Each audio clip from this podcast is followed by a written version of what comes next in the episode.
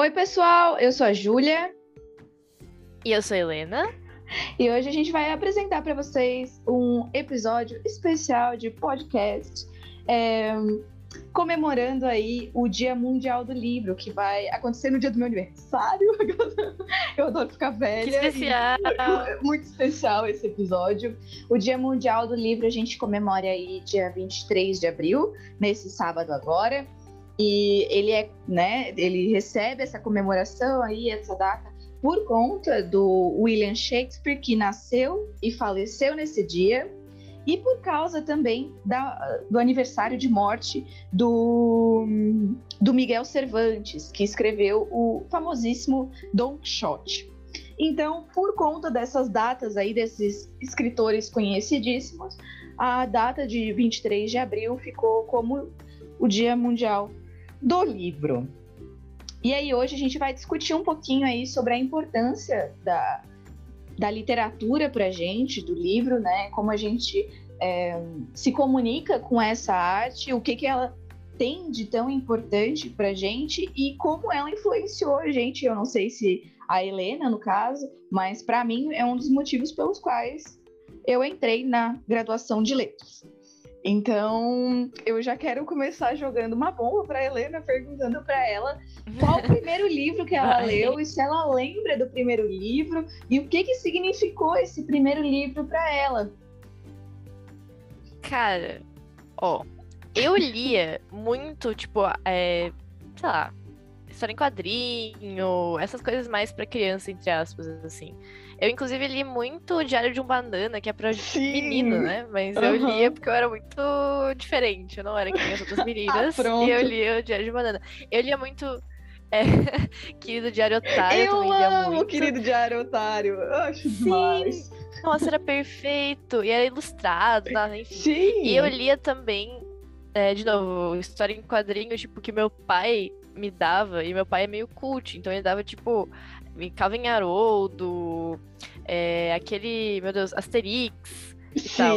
Mas isso, eu não sei porque o meu cérebro não computava nada disso como livro eu achava só divertido ler. Porque eu sempre gostei de ler essas coisas, né?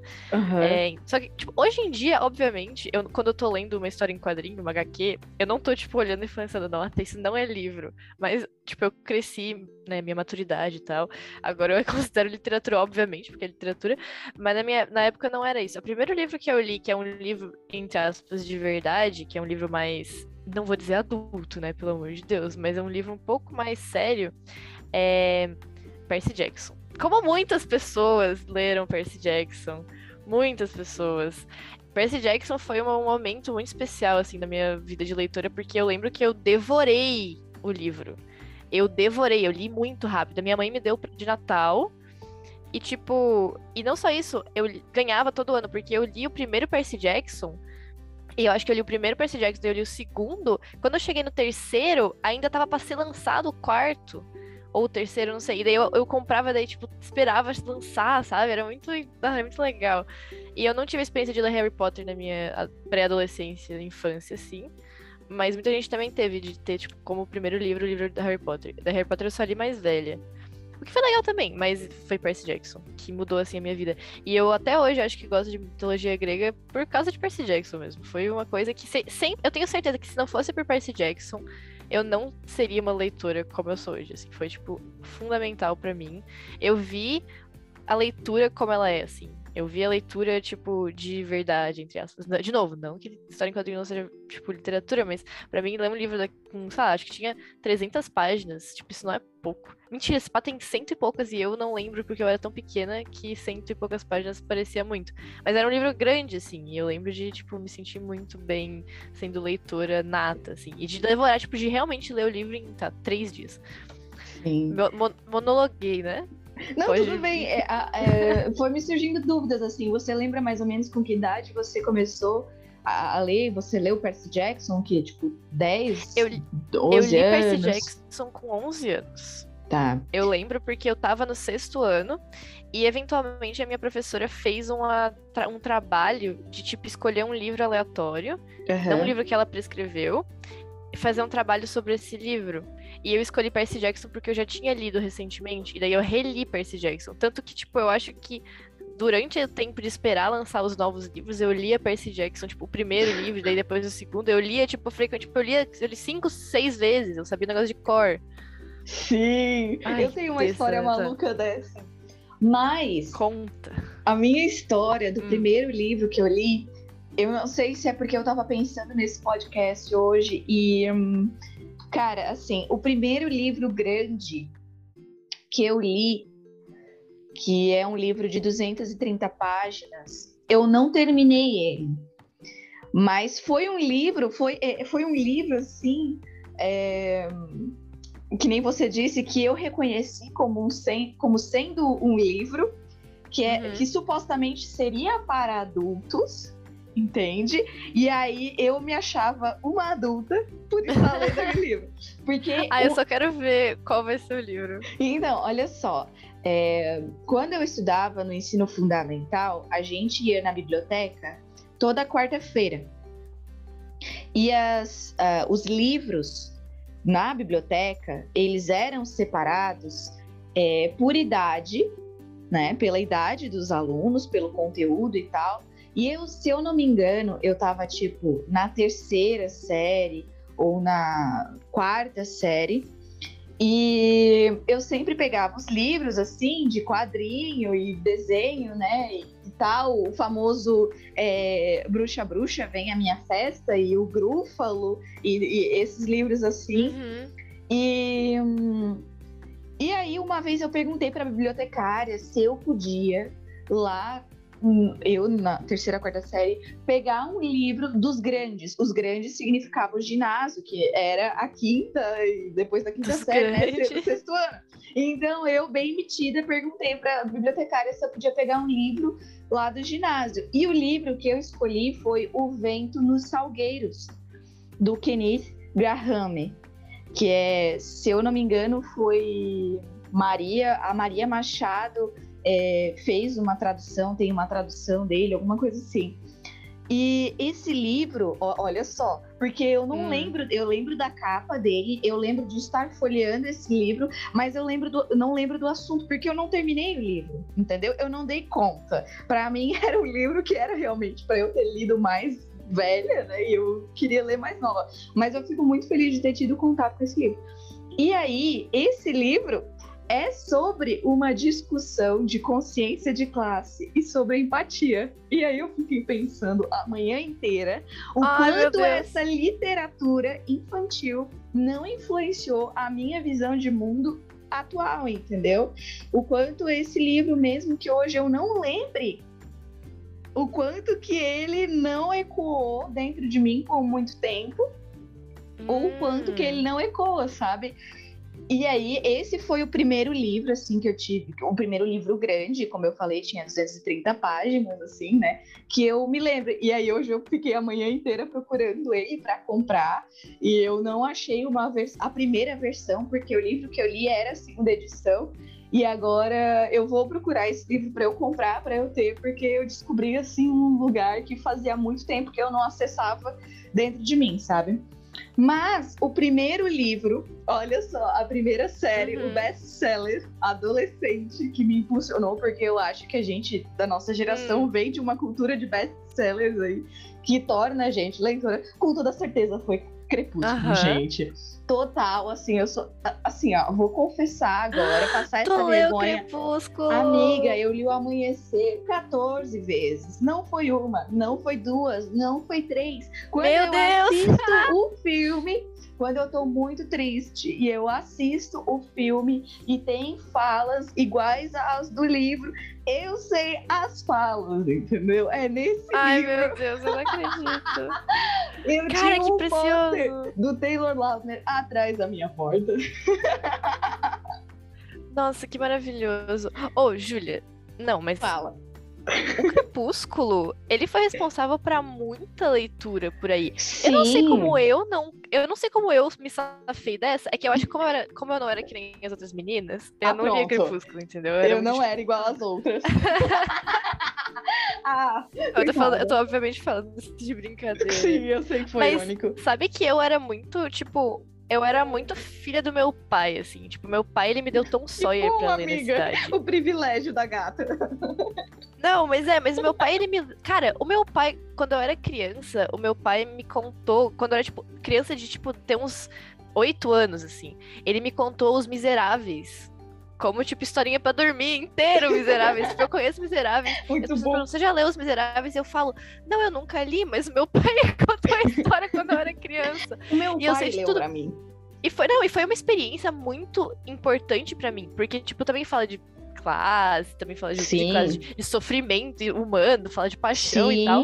E eu, tipo, eu internalizei, tipo, eu realmente ler, tipo, eu sinto que eu conheço as histórias pela primeira vez porque foi uma experiência muito formadora para mim e meu Sim. pai me contar, só que não é uma coisa que é normal, tipo, depois que eu me percebi que meu pai é louco, tá ligado? De me ler, me contar histórias miseráveis, tipo, e, pra uma tá, criança. Mas, e Por isso que eu sou estranho. Cara, me surgiu outra pergunta.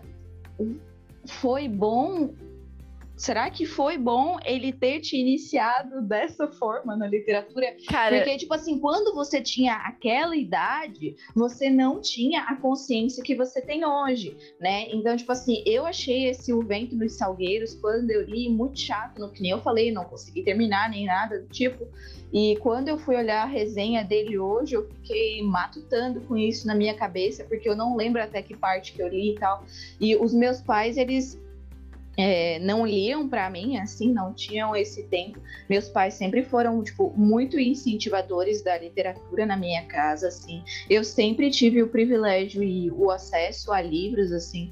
O meu pai, sempre que eu precisava, minha mãe, a mesma coisa. Sempre que eu pedia dinheiro para comprar livros, assim, eles sempre é, me deram.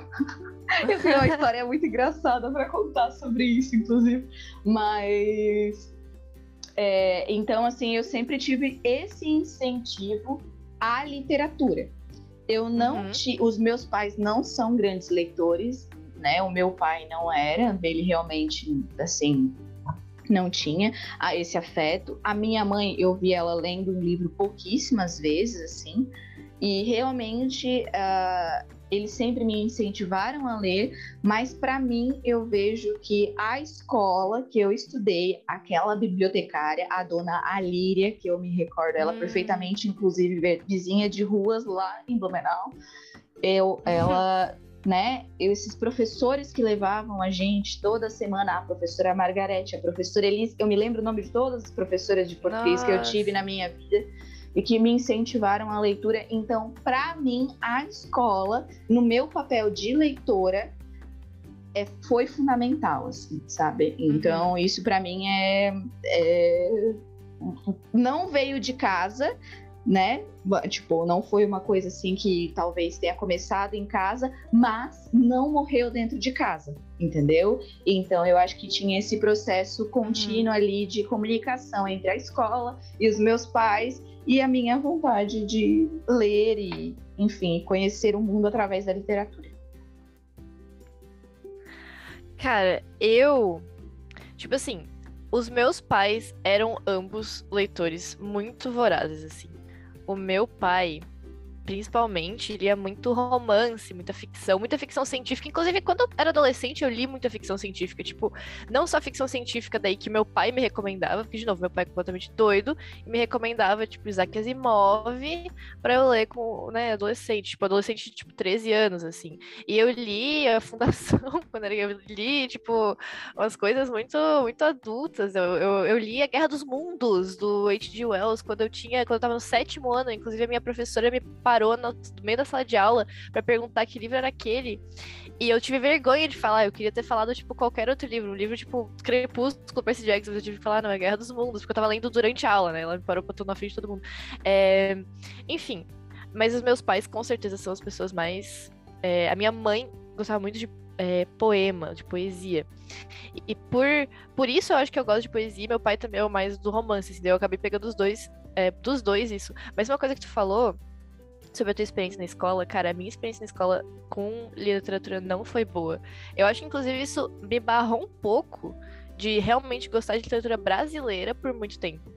Especialmente é, nono ano, primeiro ano e o segundo, eu odiava literatura brasileira, eu falava mal do Machado de Assis, meu Deus, que lavar minha boca com sabão, porque eu não gostava do jeito que a professora passava. As professoras, porque eu tive, cara, eu tive muitos professores de português, cada ano era uma diferente, teve ano que eu tive umas três professores diferentes de português, nunca tive um, eu nunca tive uma experiência muito boa com literatura na sala de aula, tirando no ensino fundamental, mas eu não, e não me marcou muito, mas o que me marcou, que teve uma experiência similar, talvez, eu ia muito para a biblioteca da escola. Eu ia todo recreio, eu ia lá. Eu passava horas, tipo, à tarde, quando eu tinha tempo, eu, fica... eu ia pra biblioteca ler o livro da biblioteca. Eu perdia livro da biblioteca. É... Nossa, meu Deus. E eu tinha um cantinho na biblioteca que era meio que meu, assim, eu sempre ia. E eu ia desde que, tipo, do sexto ano. Eu lembro do sexto ano, eu li um livro que era um livro que, tipo, era pra criança mesmo, que era. Não pra criança, tipo, é, muito criança, mas para meio que a minha faixa etária lá do sexto ano, que tu tinha, tu só podia virar o capítulo se tu descobrisse o mistério, porque era um livro de mistério, daí tinha um mini mistério todo o capítulo, tu só podia ler o próximo se tu entendesse, daí tu ficava relendo o capítulo, cara, era muito legal, não lembro como é que era o título, não lembro de nada, só lembro que tinha uma coleção e eu li alguns daquela coleção, que, tipo, e tinha de pirata, tinha de detetive de, é, de assassinato, era muito legal, cara. É, então eu tive a minha experiência de leitora veio meio de casa mesmo. Só que os ambientes de leitura que eu tive fora da escola, fora da escola não, desculpa, fora de casa, eu acho que me deixaram, me fizeram, tipo, se eu tivesse só lido em casa, seria sido uma coisa, mas eu tive ambientes que eu pudesse, que eu pude explorar a leitura sozinha como uma pessoa independente. Que daí eu li coisas que eram diferentes do que meu, meus pais liam e o que meus pais queriam que eu lesse. Cara, a minha mãe. A minha mãe e meu pai são meio doidos. Eu lembro quando eu tava, tipo, no. Sei lá, no primeiro ano do ensino médio, ou em algum momento desses, que a minha mãe me deu Don Quixote para ler. E ela não deu, tipo, ai, filha, vou te dar esse. Não, eu tava, tipo, na, na minha, minha escrivaninha, assim, e ela só chegou e falou: tá na hora de tu aprender a ler isso aqui. E me deu o Don Quixote, tipo. Maluca! Maluca! Doidos, não, os meus pais são completamente inspirados. E eu, por isso que eu. E eu amo eles e tudo que eles fizeram por mim, eu agradeço muito eles por terem feito isso, tá? Eu tô falando. Quando eu Fala falo isso, não é de maldade. Eles vão esse podcast, galera. Exato. Eu amo eles por terem feito isso, mas isso realmente me formou como uma leitora estranha, sabe? Sim. Porque eu lia muita coisa adulta antes. E se tu perguntou se isso foi bom, cara, eu acho que eu não sei, só eu acho que foi ótimo, porque eu gosto da leitura que eu sou. Eu gosto da leitura, das leituras que eu faço. E eu adoro ficção científica. Cara, eu tenho umas recomendações para ficção científica para adolescente que eu descobri. Tipo, tem uma, uma coleção chamada As Crônicas do Mundo Emerso. É de fantasia. Cara, eu me acabei nas Crônicas do Mundo Emerso. Júlia, eu li Guerra dos Tronos, as Crônicas do Gelo e Fogo, quando eu tinha, tipo, 14 anos. Ai, meu Deus. Nossa, mais... eu nunca li, é, tipo, não me chama a atenção, assim, nenhuma. É, não sei se é o teu tipo. É, mas não. é que é fantasia, mas a fantasia, tipo, é muito mais pra adulto. Eu não devia ter ido naquela idade, sabe? Inclusive, Sim. meus pais sempre nunca me deixaram ver nenhum filme explícito, nunca nem vi filme de terror, até eu ser adulta, porque eles não deixavam. Agora, ler livro, eu lia umas coisas que era, tipo, pra compensar, assim, pelo amor de Deus. E usa a sua imaginação, gata. É, não, pelo amor de Deus. Mas eu, tipo assim, eu agradeço muito por eles terem incentivado. E não é só incentivar, é eu via eles lendo. E a gente Sim. conversava, tipo, e eu lia os mesmos livros que tipo, meu pai me recomendava o livro, eu conversava com ele sobre o livro. Eu falava, Sim. nossa, que legal tal coisa. Quando eu li 1984, eu acho que até hoje a gente briga sobre esse livro. De discutir o que, que esse livro disse, tá ligado? Não, porque esse livro é contra não sei o quê. Não, esse livro. Não, porque não. Tá ligado?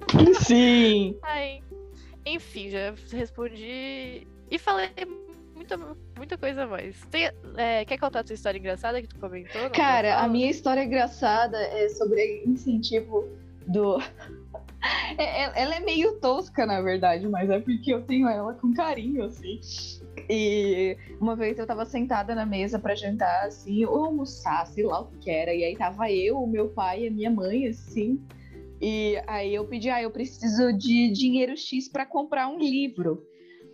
E aí a minha mãe perguntou assim: que livro? Aí eu virei para ela bem séria e falei assim: o Kama Sutra. E é na mesa. Aí, aí ela ficou, tipo, me olhando muito séria. E o meu pai caiu na gargalhada, entendeu? E ele disse assim: Bom, se é pra comprar livro, eu te dou o dinheiro, entendeu? Então, tipo assim, foi muito. Foi uma coisa assim, muito. É, Meu Deus. inesperada, né? Tipo, eu fui fazer uma brincadeira assim, mas eu não achava que meu pai ia levar na boa. Sim. Assim. Não, Você é boa. comprar livro, eu te dou o dinheiro, não tem problema. Isso aí, claro, né, gente? Eu falo de um lugar de muito privilégio, assim. é- realmente, eu sempre tive, tive eventos de leitura, né? De contato com o livro e eu nunca fui privada, né, disso. Então, eu sou meio rato de sebo, assim, todo lugar que eu passo. Eu vou num sebo, eu compro um livrinho, assim. Sempre tive esse privilégio. Mas... Eu também, não. Eu, eu preciso reiterar também. Eu também. Eu, meu Deus, eu e os meus irmãos, é, a gente, tipo, o evento do final de semana era o meu padrasto levar nós pra uma rua no centro de Florianópolis que tem vários sebos. E a gente ia Aham. lá e comprava. Nossa, a gente se acabava naqueles sebos de. Ai, que, que memória boa, cara.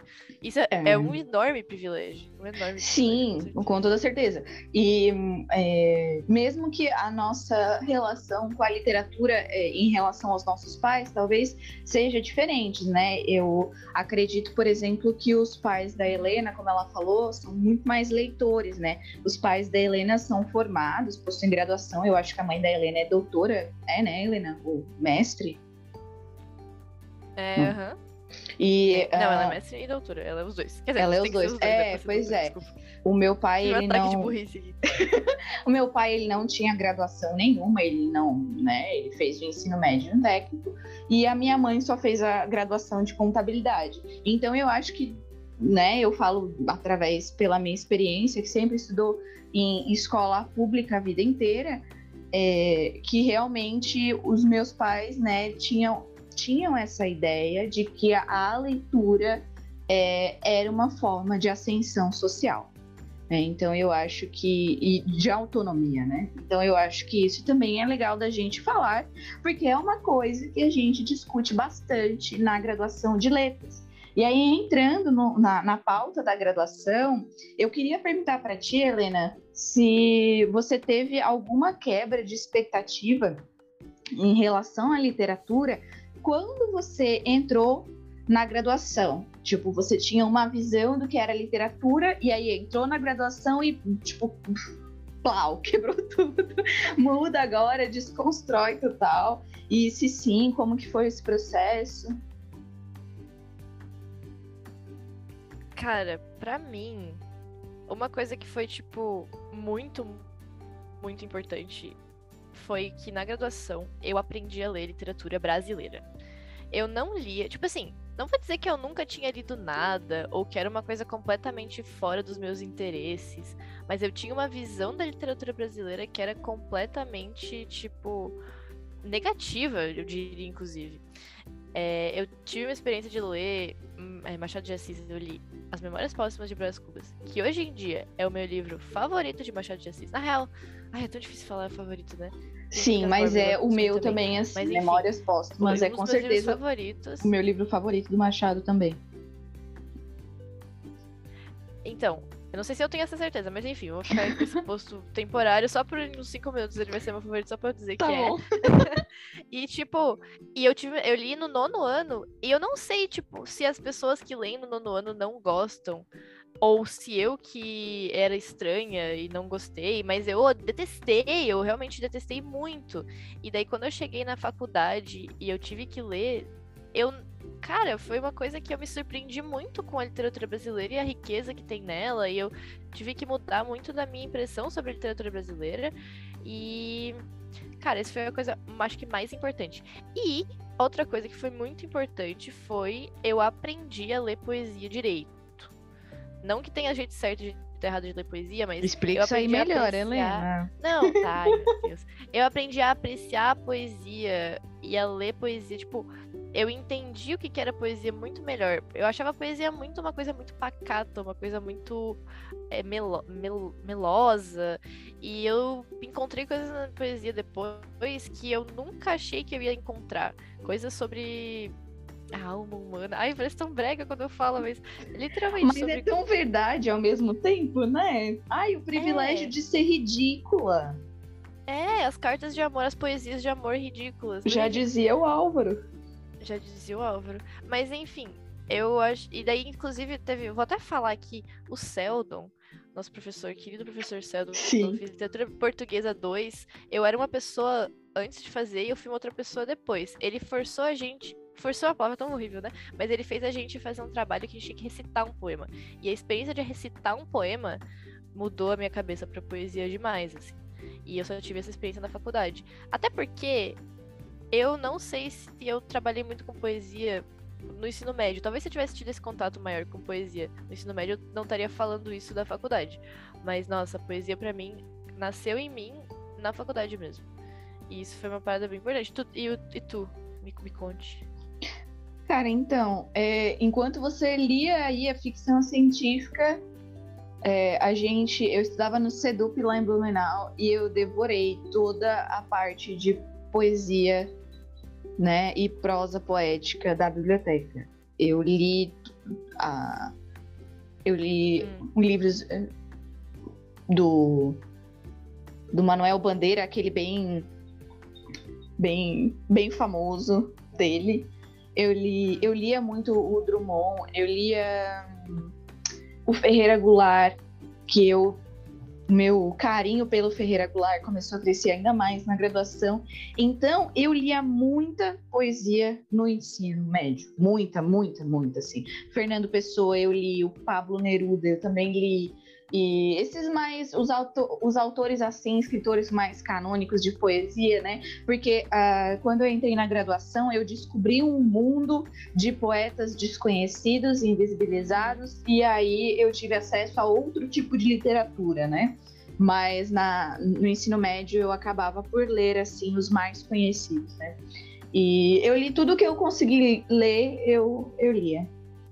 E... Nossa, então enquanto eu era bem nerd, tu era bem romântica, poetisa. É, sim, eu sempre tive um, um, um carinho muito grande pela poesia, assim. É, quando eu era menor, quando eu comecei a escrever, eu sempre arriscava escrever com poesia e fazer rima, e, sabe? Hum. Escrever coisas para, para serem cantadas, né? Tipo, como se fosse música, assim, sabe? Uhum. Então, essa era, esse era o tipo de escritora mirim que eu era, sabe? e de leitora também. A minha quebra de expectativa, né? da graduação foi a forma, né, o hábito de ler. Quando eu entrei, eu entrei na letras, eu entrei mais ou menos assim. Ah, gosto muito de ler, vou fazer letras, né? Gosto muito de escrever, vou fazer letras e tal. até ri, até engasguei aqui. Gosto muito de, de literatura portuguesa, brasileira, porque como eu falei, eu li, né, aí os, esses escritores portugueses brasileiros e tal, e aí eu, eu entrei assim, né, nessa eu entrei aí nessa, nessa empreitada, e aí o professor Marco, maravilhoso, né? No primeiro semestre, sim. Se vocês entraram na graduação por. É, porque gostam de ler, vocês vão parar de gostar um pouco. Ai, aí, que coisa horrível! e eu, eu, assim, o meu hábito de leitura, a minha forma de ler ela, claro, com toda certeza ela se modificou, né? Ela, eu acredito que melhorou muito hoje. Eu acho que eu sou uma leitora muito mais atenta, assim. Mas uhum. a, a, literatura, para mim, tem sim esse antes e depois da graduação, né? Uhum. E, e eu gosto hoje de ler poesia pelo fato de que, para mim, a poesia, na minha é, visão aí de leitora romântica, ela está bastante distante dos textos técnicos que a gente lê né, desses textos uhum. teóricos que a gente lê durante a graduação. Então, para mim, entendeu? Ler poesia é uma fuga da faculdade, mesmo que ah, não seja uma fuga uma da faculdade. Fuga. Entendeu? Ah, a, a, a, poesia se safou da técnica, do olhar técnico que a gente cria na faculdade. Exatamente. Não, tu tem toda a razão, tu tem toda a razão. Eu acho que a poesia, quando eu leio poesia, eu sinto que eu tô lendo um pouco, de maneira um pouco mais adolescente do é. que. E... Do que né? Parece que a gente lê conectado muito... com a gente, sabe? Para uhum. mim hoje, para eu apreciar um livro de romance, é muito difícil eu começar a ler um livro de romance. Assim, eu entrego todos os meus pontos. As pessoas que estão ouvindo esse vão pensar aí que eu sou esse, vão querer rasgar meu certificado quando vier aí, rasgando diploma. Mas é, é para para eu começar a ler um livro de romance, eu sei que tem é, escritores muito bons, gente, por favor, leiam romance. Mas é, é realmente, assim, uma coisa é que... que eu acho que... Uhum. que é diferente, meio... sabe? Eu não vou dizer que a gente fica exigente no sentido de que a gente precisa de um livro muito bom.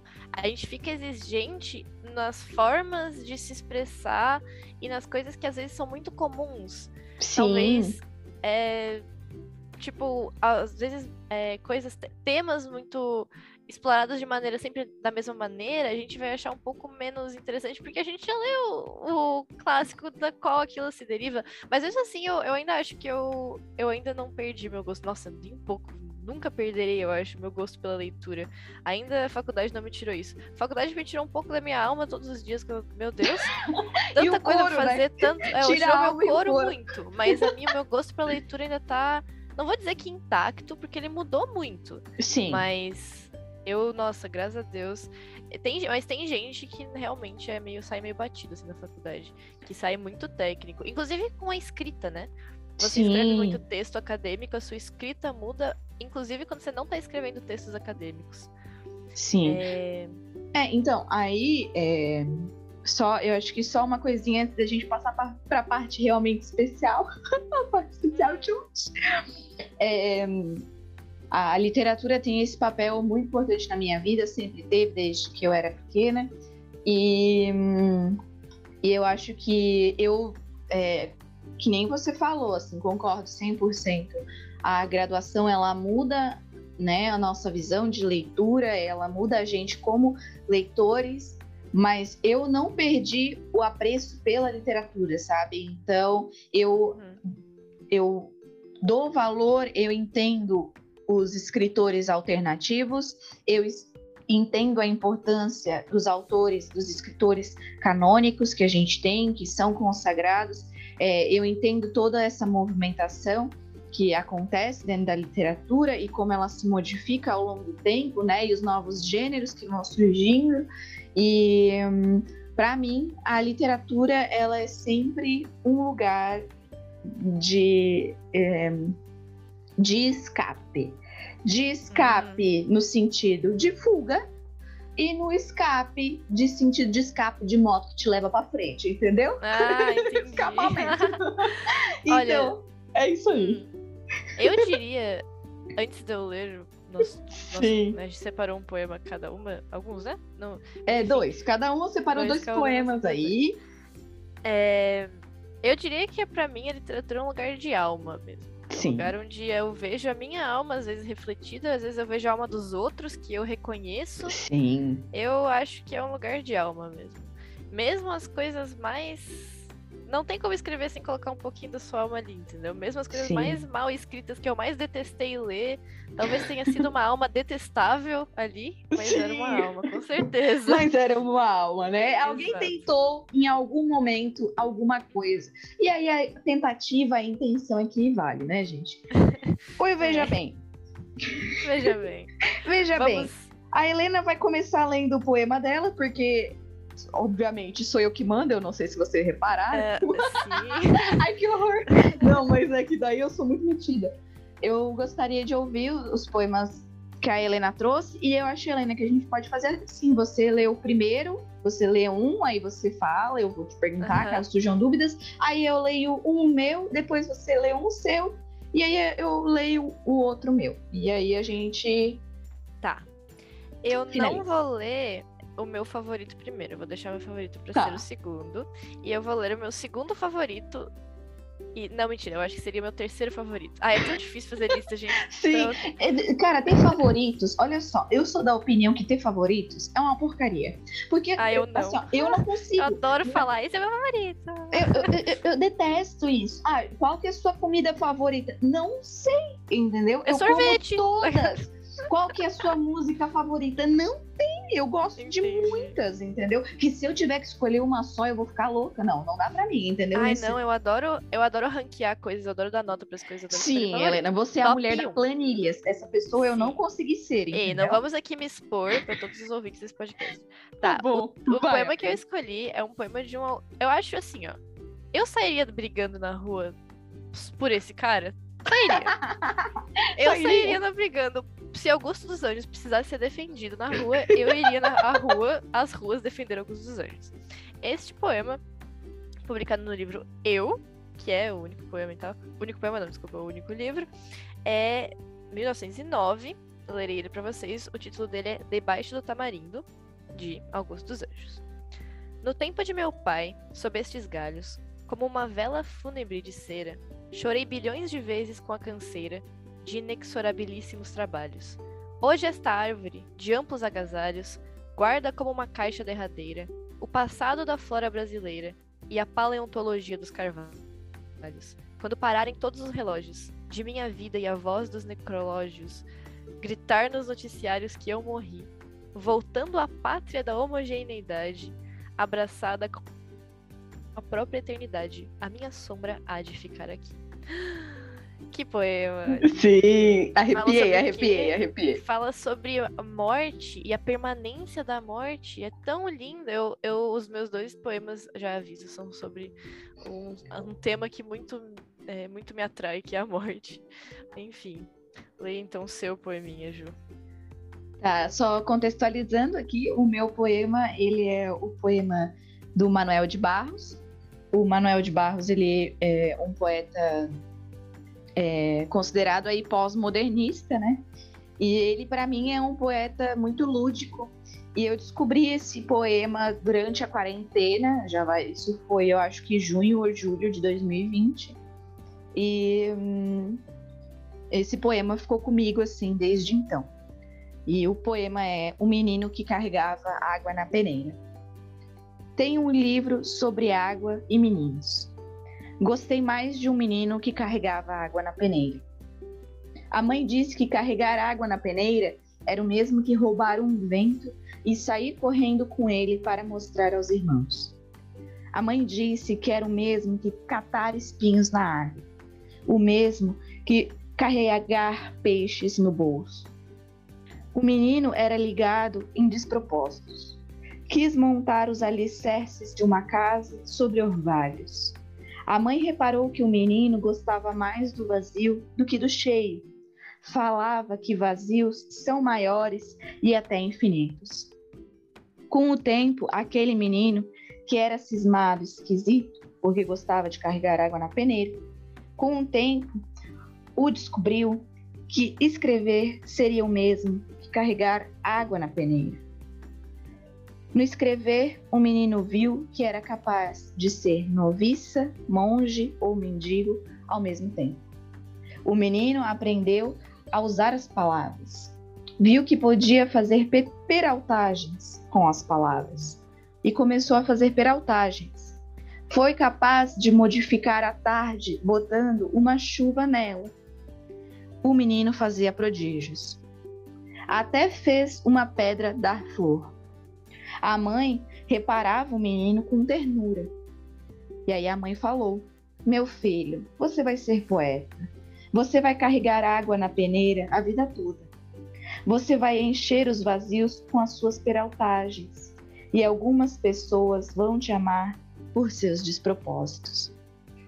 Então, esse é o meu poema Uau. do Manuel de Barros. E eu acho ele de uma doçura assim incrível. Ele é, ele é exatamente isso, ele é doce. E eu acho o máximo. Eu acho o máximo. Porque eu consigo imaginar, o meu cérebro imagina todas as, as coisas mais estranhas que os, os poemas do Manuel de Barros dizem. Vai, amiga, próximo. O meu próximo poema é o meu poema favorito. Esse eu não tenho dúvidas minha, do meu favoritismo. Ele é um poema que, de novo, para homenagear meu pai completamente estranho, me mostrou esse poema quando eu era adolescente. É um poema de um moço chamado Sergei Yesenin. Ele era russo, dali do modernismo russo, não sei bem. Inclusive, por mais que eu goste muito, nunca parei para estudar muito a poesia moderna russa, mas meu pai tinha um livro do poesia moderna russa e ele me mostrou, ele me mostrou esse poema quando eu era adolescente e falou: "Ó, oh, esse aqui é meu poema favorito desse cara aqui, ó".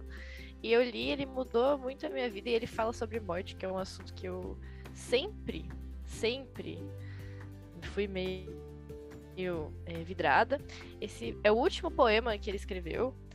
É, existe uma certa teoria que ele na verdade foi assassinado e que esse poema na verdade não teria sido escrito por ele. Ah, mas assim, não é tudo muito. Os boatos na rua são muito quentes e eu não sei, não tenho como confirmar essa fofoca. Adorei a fofoca. Fofocas é, literárias são sempre as melhores, né? Coisa incrível.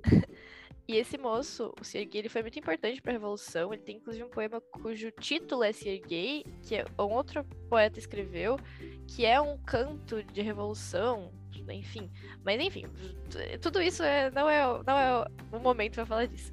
É, tá aqui o poema. A tradução desse poema, obviamente, o poema é em russo, e foi uma tradução de Augusto de Campos. É isso mesmo. É, o título é Até logo, até logo, companheiro. Até logo, até logo, companheiro. Guarda-te no meu peito e te asseguro. O nosso afastamento passageiro é sinal de um encontro no futuro. Adeus, amigo, sem mãos nem palavras. Não faças um sobrolho pensativo. Se morrer nesta vida não é novo, tampouco a novidade em estar vivo. Ai, ai. O arrepio veio, né? Veio. Nem sei o que dizer. Não vou dizer, vou só sentir. Ai, a crise da gata. Ai, cara. Ai, e o Sergei é tão. É tão. Ai. Será que ele e o Mayakovsky se conheciam? Eu não sei, porque o Sergei, do que eu entendo da, da vida dele, ele é um cara assim que ele se envolveu com muita gente. Ele morreu com 30 anos, mas ele se envolveu muito em muitas coisas. Ele era, ele era do interior, daí ele foi ele, ele morava numa república de, de, outros artistas, daí ele foi lá pra Revolução, daí ele fez uhum. parte de um movimento revolucionário, daí ele foi expulso da Rússia. Ele morreu, ele nem morreu na Rússia, ele morreu acho que na França. Entendi. É... Enfim. Pois bem. Não, ele não morreu, ele morreu na, na Rússia mesmo, errei. Acabei de olhar aqui. mas, ele, mas ele foi exilado uma época, não tô errada nisso, não. Tá e bom. teve um impacto cultural muito grande, tá? Agora Sim. Não, não, isso não foi para te cortar, não, minha filha. Só ah. foi um, uma afirmação de que te entendi. Bom, o meu poema que eu selecionei é assim. Gente, quando a gente escolhe um preferido, eu já falei, né, que eu sou bem difícil para escolher um preferido, mas é um poema que tá dentro de mim há algum tempo. E esse poema para mim ele é especial porque ele me conecta de uma forma positiva com o luto, os lutos que eu passei no ano passado, que eu perdi o meu pai no começo do ano passado. E um, quando eu leio esse poema, é como se uh, eu visse as palavras do meu pai, porque eu sei que eu convivi tempo suficiente com meu pai para saber que é isso que ele diria. E o poema é um poema do Alberto Caeiro, do Fernando Pessoa.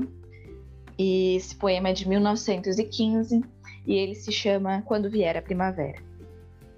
Quando vier a primavera, se eu já estiver morto, as flores florirão da mesma maneira. E as árvores não serão menos verdes que na primavera passada. A realidade não precisa de mim. Sinto uma alegria enorme ao pensar que a minha morte não tem importância nenhuma. Se soubesse que amanhã morria e a primavera era depois de amanhã, morreria contente, porque ela era depois de amanhã. Se esse é o seu tempo, quando havia ela de vir, se não no seu tempo? Gosto que tudo seja real e que tudo esteja certo. E gosto porque assim seria, mesmo que eu não gostasse. Por isso, se morrer agora, morro contente, porque tudo é real e tudo está certo. Podem rezar latim sobre o meu caixão se quiserem. Se quiserem, podem dançar e cantar a roda dele. Não tenho preferências para quando já não puder ter preferências. O que for, quando for, é que será o que é. E. Júlia, se morrer nesta vida não é novo, tão pouco a novidade em estar vivo, cara. A gente sem querer escolheu poemas que se Sim. conectam. Ai, Júlia. Aquela que chorando. legal, que bonito.